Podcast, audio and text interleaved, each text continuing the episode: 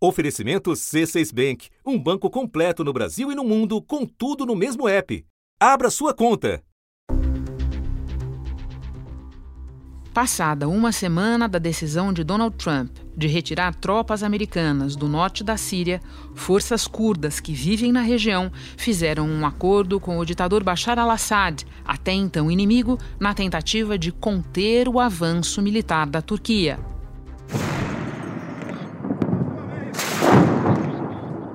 Saída dos americanos deu sinal verde à Turquia para invadir a região norte da Síria e atacar os curdos. No primeiro dia da operação militar da Turquia no norte da Síria, cinco civis e três soldados curdos morreram. A milícia curda disse que não quer conflito, mas garantiu estar preparada para se defender. Mais de 20 civis morreram hoje no quinto dia de ofensiva militar da Turquia contra as forças curdas no nordeste da Síria. Sem o apoio dos Estados Unidos, mais de 2 milhões de curdos ficaram expostos no norte da Síria, numa região instável onde americanos e curdos eram parceiros na luta contra o Estado Islâmico desde 2014.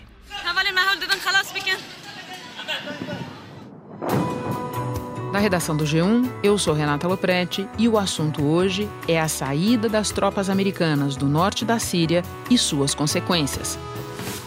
Terça-feira, 15 de outubro.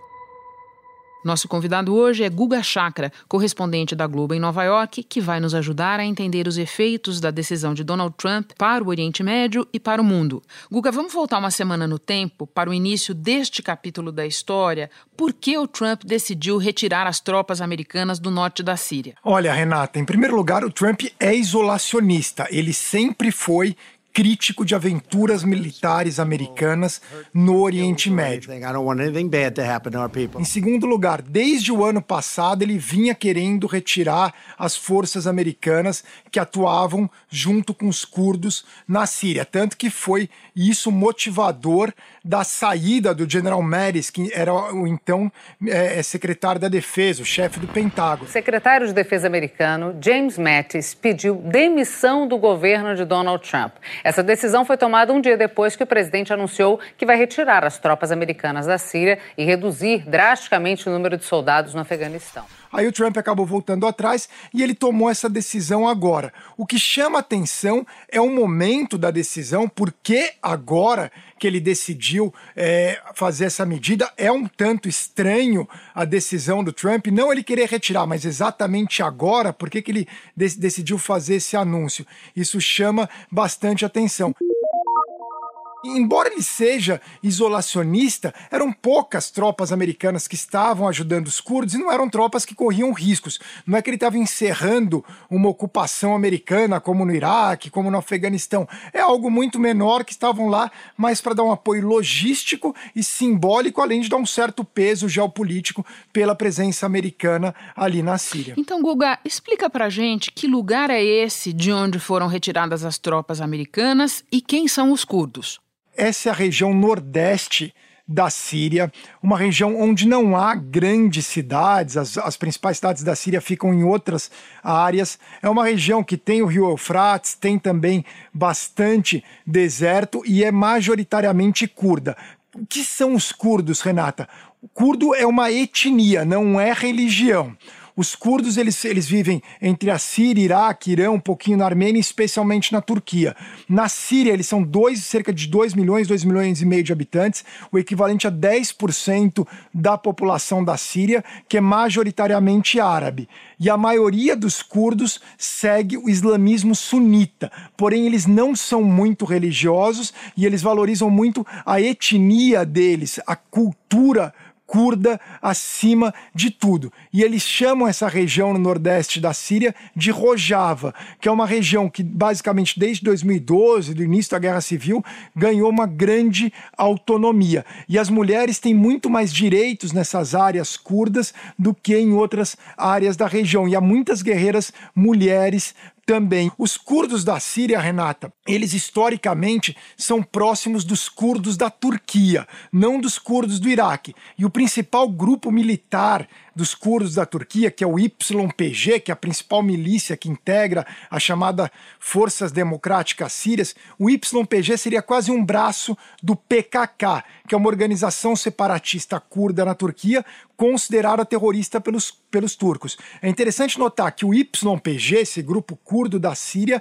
não é aliado dos curdos do Iraque. Não são inimigos, mas eles não são aliados. Os curdos do Iraque, o Kurdistão iraquiano, tem boa relação com a Turquia. Pois é, você mencionou o ditador da Síria, o Bashar al-Assad, a gente vai falar já já deles, mas eu queria exatamente que você explicasse por que esses curdos são um problema para a Turquia. É porque o YPG é basicamente um braço do PKK. O PKK é para a Turquia o que o Hezbollah, o Hamas é para Israel. Eles consideram. É, realizaram dezenas de atentados terroristas na Turquia ao longo das últimas décadas. Um braço dissidente do PKK reivindicou o duplo atentado de sábado à noite em Istambul, que matou 41 pessoas do lado de fora de um estádio de futebol. Portanto, a Turquia considera o YPG simplesmente uma organização terrorista, um braço do PKK. E daí falam: ah, mas o YPG, os curdos da Síria lutaram contra o grupo Estado Islâmico. Aí a Turquia fala: bom, o Hezbollah também lutou contra o grupo Estado Islâmico, mas não deixa de ser terrorista contra Israel. O YPG é a mesma coisa. Lutou contra o grupo Estado Islâmico, ótimo, mas eles são terroristas contra a Turquia, já que basicamente eles são o PKK que matou centenas de turcos em atentados terroristas. Então vamos agora para o presidente da Turquia, para o Recep Erdogan, para você nos explicar o que ele diz que pretende com essa ofensiva e o que ele pretende, na verdade, com esta ofensiva. Olha, Renato, oficialmente ele quer criar uma zona de segurança de mais ou menos 3 quilômetros de largura, mas bem longa ao, é, ao longo da fronteira da Turquia é, com a Síria. Ali ele não quer presença das milícias curdas, de uma certa forma é similar ao que Israel teve no sul do Líbano ao longo dos anos 80 e ao longo dos anos 90, quer dizer, você ter uma barreira entre os dois lados, esse seria o objetivo do Erdogan. Ele não quer as milícias curdas na fronteira ali com a Turquia. E, em segundo lugar, ele enfrenta uma crise interna na Turquia, uma crise econômica e também política. Nas últimas eleições municipais, que são muito importantes na Turquia, ele perdeu Istambul que é a maior cidade da Turquia, ele perdeu Ankara, que é a capital, perdeu Izmir, que é uma cidade historicamente contra ele, perdeu Edirne, quer dizer, das cinco maiores cidades da Turquia, ele só ficou com Trabzon, quer dizer, ele está ele tá numa decadência. E como é que é a relação da Turquia com a vizinha Síria, que está em guerra civil há quase oito anos? Olha, o Erdogan era aliado do Assad até o início da guerra civil. Quando eclodiu a guerra civil, ele passou a apoiar os grupos rebeldes da oposição, especialmente grupos de jihadistas da oposição. E aí se tornou um grande inimigo do Assad. Esse é um dos motivos, inclusive, do Assad ter liberado as áreas curdas, que são chamadas de Rojava, inclusive, para os curdos, porque o Assad sabia que isso provocaria a Turquia. Daí ele fez isso e conseguiu, inclusive, o que ele queria, irritar a Turquia. E agora, aparentemente, ele volta para voltar a controlar essa fronteira, o que a gente não sabe. A gente sabe que houve o acordo do Assad com os curdos, só que a gente não sabe se também, via Putin, via Vladimir Putin, é, o Assad e o Erdogan chegaram a um acordo para o Assad controlar essas áreas fronteiriças, voltar a ter o domínio dessas áreas. Isso ainda não está muito claro, porque a Rússia, embora esteja em lado oposto ao da Turquia na guerra civil da Síria, a Rússia apoia o Assad, a Turquia apoia os grupos jihadistas da oposição, a Rússia está vendendo muitos armamentos para a Turquia nesse momento. Tem uma relação bilateral que tem avançado muito entre a Rússia e a Turquia. Então, talvez a Rússia tenha coordenado um pouco essa, o Assad e o Erdogan, mas isso não está claro. O acordo entre o Assad e os curdos, que é, que é o que é oficial por enquanto. Nós vamos voltar a falar desses atores todos quando eu te pedir, mais para o fim da nossa conversa, que faça uma espécie de balanço de perdas e ganhos de cada um ou dos atores mais importantes. Mas eu acho que é uma boa hora de a gente voltar a colocar os Estados Unidos Unidos nessa conversa. Você mencionou há pouco que o general, o general Mattis, que foi secretário da Defesa, é, lá atrás foi contra é, esse movimento de retirada de tropas do norte da Síria e, se eu não me engano, ele se manifestou nos últimos dias, já fora do governo, contra o que o Trump fez. Né? Até lideranças do próprio Partido Republicano, do partido do Trump, é, se declararam contra. Por que essa oposição interna é tão evidente ao que o presidente fez? É o establishment, tanto republicano quanto democrata, é, incluindo ali o Pentágono também, eles são contrários, eles têm uma questão que eles acham importante, a presença americana. Eles, os, os republicanos que criticaram Trump, é bom lembrar, são figuras como Lindsey Graham, Marco Rubio, que são intervencionistas. O Trump não está preocupado com isso. O Trump ele tem um termômetro ali, ele sente muito bem não só a base dele, que é isolacionista, como também boa parte do eleitorado democrata é isolacionista. A população americana está cansada das aventuras americanas no Oriente Médio. O Trump, nesse sentido, está muito mais em sintonia com a população do que o establishment em Washington está nesse momento. Os Estados Unidos foi Iraque, foi Afeganistão, foi a Líbia posteriormente com Obama. Os americanos não querem, basicamente eles pensam como Trump, que se virem, que os curdos se alinham ao Assad, que se virem lá não é para a gente, para os americanos pagarem imposto e para jovens americanos de Ohio, de Michigan, de onde for, irem morrer lá na Síria eles que se virem e a gente gasta dinheiro aqui com os Estados Unidos. America first, América em primeiro lugar. É isso que pensa o Trump, mas isso entra em choque com o establishment tradicional de Washington, que há muito tempo não via um presidente dessa forma. Mas o fato é que ele está, sim, em sintonia com boa parte, especialmente com, a, com, o eleitorado dele, mas também com boa parte do eleitorado democrata, do Bernie Sanders, da Elizabeth Warren, nessa questão de política externa. Bom, deixa eu te ouvir sobre um outro elemento dessa equação, Estado Islâmico. Muitos dos críticos do movimento do Trump nos últimos dias é, lembram que a aliança dos Estados Unidos com os curdos no norte da Síria teve sua importância para conter o Estado Islâmico. Que avaliação você faz desse argumento, Guga? Olha, sem dúvida alguma aliança dos Estados Unidos com os curdos foi fundamental para combater o grupo Estado Islâmico, mas aí o Trump entra numa outra questão. Ele fala: bom, a gente tem tropas no Iraque que a gente pode mobilizar rapidamente para a Síria, se necessário, para combater o grupo Estado Islâmico. Também ele leva em consideração que o próprio Assad, a Rússia, os curdos podem lutar contra o grupo Estado Islâmico se necessário. Você tem também no lado iraquiano os peshmergas, as forças iraquianas. Não é que de repente o grupo Estado Islâmico vai ressurgir, retomar aquele califado. Se começar a se expandir, os Estados Unidos podem muito rapidamente enviarem tropas para lutar na Síria. Não é algo totalmente impossível. Em segundo lugar, o maior problema diz respeito às prisões que estão nas mãos dos curdos. Os curdos, com o apoio americano, derrotaram o Estado Islâmico na região. E são os curdos que mantêm presos cerca de 11 mil pessoas ligadas ao grupo terrorista. Agora, as forças curdas informaram que não tem como manter os campos de detenção seguros por causa dos ataques turcos. E aí o Trump mais uma vez fala: os curdos que cuidem, a Turquia que cuide, a Síria que cuide, que cuide ele não está se importando com isso. Se eles fugirem e for necessário, os Estados Unidos pode voltar a bombardear. Isso tudo na cabeça do Trump. É dessa forma que ele pensa. O grupo Estado Islâmico não vai voltar a montar um califado, mas sem a presença americana, eles podem ficar um pouquinho mais fortes, realizar mais atentados, controlar o algumas áreas bem pequenas ali na região existe essa chance. Eles estão numa situação melhor agora do que estavam antes com a presença americana. Mas isso não significa que a gente vai ver o retorno do califado. Isso não, não, deve acontecer.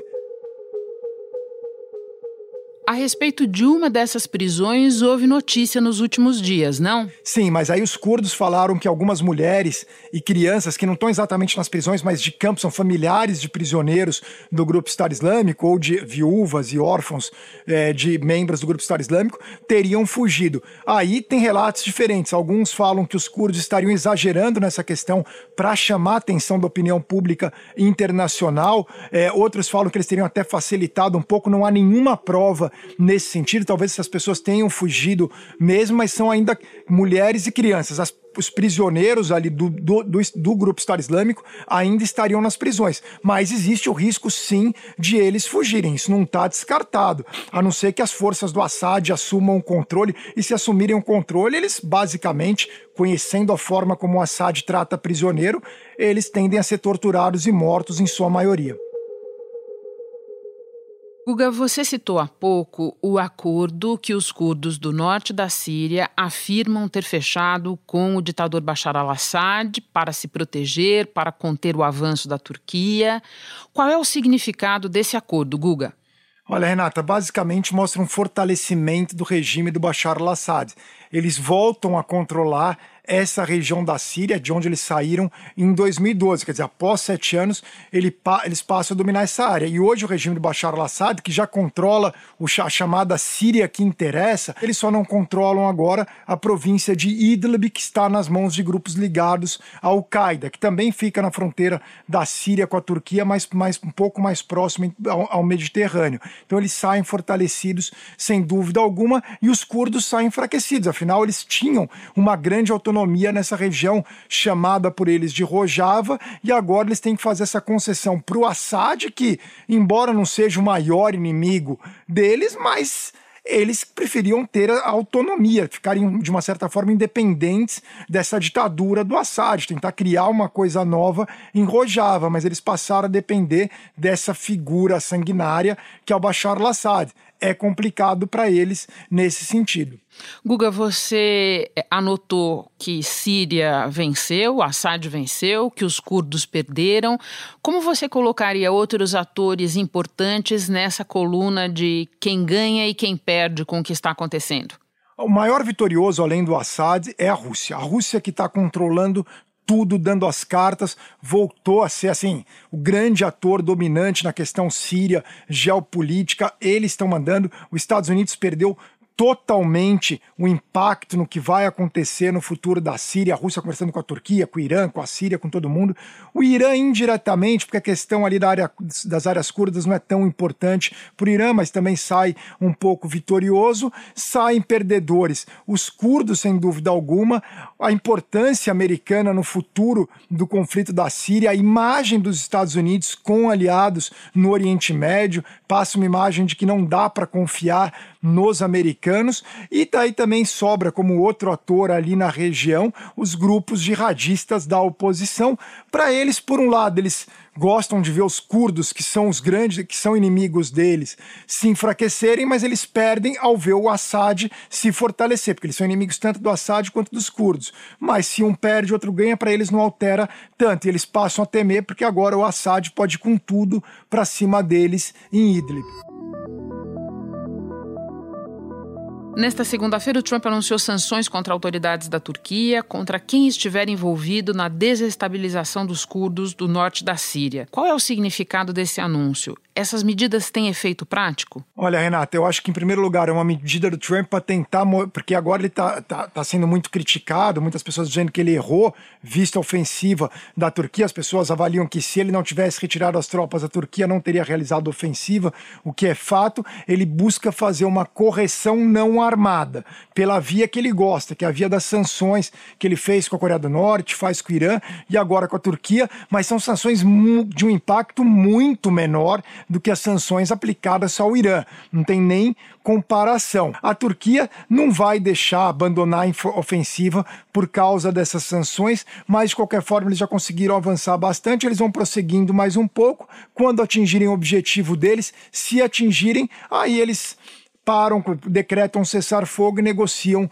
com Trump o fim das sanções. Guga, esse rearranjo de forças que você acaba de descrever, ele cria mais ou menos instabilidade no Oriente Médio e no mundo? Olha, ali eu acho que vai criar mais instabilidade pontual ali nessa região da Síria. Não está claro se vai se expandir para as outras áreas. E no longo prazo, se o Trump continuar no poder nos Estados Unidos, mas mesmo se for eleita Elizabeth Warren, a gente está entrando numa era de mais isolacionismo americano, de menos presença dos Estados Unidos em outros em conflitos ao redor do mundo. Muita gente ao longo de décadas defendeu isso. Agora a gente vai observar o que acontece. Pessoas que sempre criticaram a presença americana, intervencionismo americano. É uma nova era. O que acontece quando os Estados Unidos não estão presentes? Fica mais calmo ou piora o cenário? É isso que a gente vai observar a partir de agora. Guga, muito obrigada pelas tuas explicações, pela tua participação no assunto. Obrigado você, Renata. Adoro participar do assunto. Eu fico por aqui. Até o próximo assunto.